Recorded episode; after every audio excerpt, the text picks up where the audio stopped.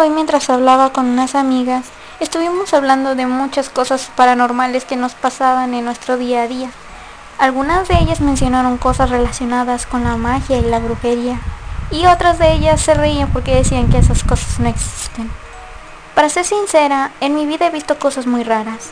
He visto cosas como sombras e incluso mis abuelos me hablaban sobre cosas de magia. Muchas veces me pregunto si esas cosas son completamente reales o simplemente son fantasía o cosas que mi propio cerebro crea a sí mismo.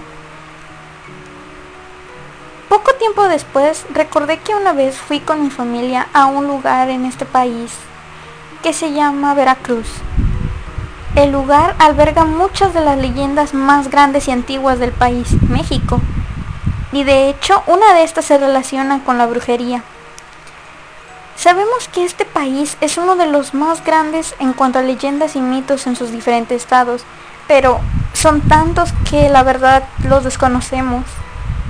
En este estado hay una leyenda de una mulata llamada la mulata de Córdoba, que de hecho eh, tiene muchísimas versiones, pero la más conocida es que cuenta la tradición que hace más de dos centurias en la poética ciudad de Córdoba vivía una hermosa mujer, una muy hermosa y joven que jamás envejecía a pesar de sus años.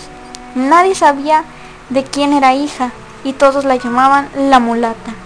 En el sentir de la mayoría, la mulata era una bruja, una hechicera, pues muchos vecinos aseguraban que al pasar a las 12 por su casa, habían visto por las rejillas de las ventanas y de las puertas salía una luz siniestra, como si por dentro un poderoso incendio devorara aquella habitación. Otros decían que la habían visto volar por los tejados en forma de mujer, pero despidiendo por llantos negros, miradas satánicas y sonriendo diabólicamente con sus labios rojos y sus dientes blanquísimos.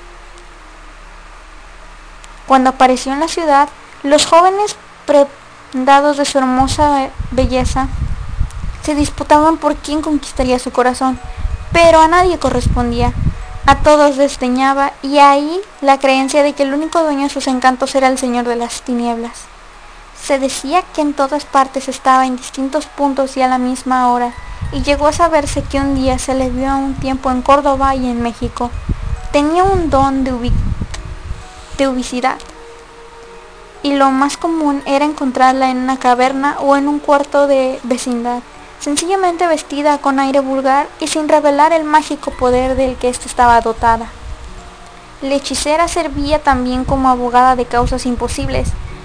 Las muchachas sin novio, las jamonas pasaditas que iban perdiendo la esperanza de hallar marido, los empleados cesantes, las damas que ambicionaban competir en túnicas y joyas con la virreina, los militares retirados, los médicos sin enfermos, los abogados sin pleitos y los jóvenes sin fortuna. Todos acudían a ella, todos la invocaban con sus cuitas y a todos los dejaba contentos, hartos y satisfechos. ¿Qué tiempo duró la fama de aquella mujer, verdadero prodigio de su época y admiración de futuros siglos? Nadie lo sabe. Lo que sí se asegura es que un día en la Ciudad de México se supo que desde la villa de Córdoba había sido traída a las sombrías cárceles del Santo Oficio. Pasado algunos días se dijo que el pájaro había volado hasta la manilla, burlándose de las vigilancias de los carceleros y más bien dicho saliéndose delante de uno de ellos. ¿Cómo había sucedido esto? ¿Qué poder tenía aquella mujer para dejar así, con su palmo de nariz en las narices de los muy respetables señores inquisitores?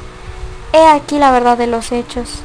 Una vez el carcelero penetró en el inmundo calabozo de la hechicera y quedó verdaderamente maravillado al contemplar en una de las paredes un navío dibujado con carbón por la mulata, la cual le preguntó con tono irónico, ¿qué le falta a este navío?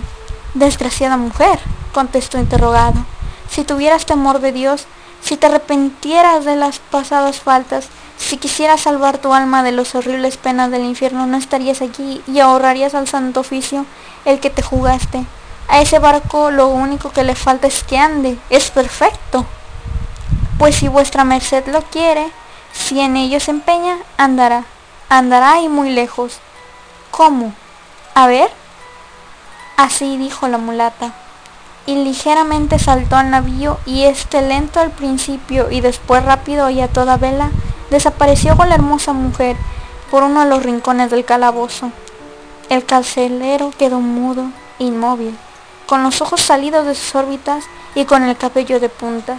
Con la boca abierta, vio aquello todo sorprendido. Hasta la fecha, cada vez que vas a ese lugar, te llevan a conocer el lugar donde supuestamente desapareció la mulata. Pero, ¿te atreverías a visitarlo?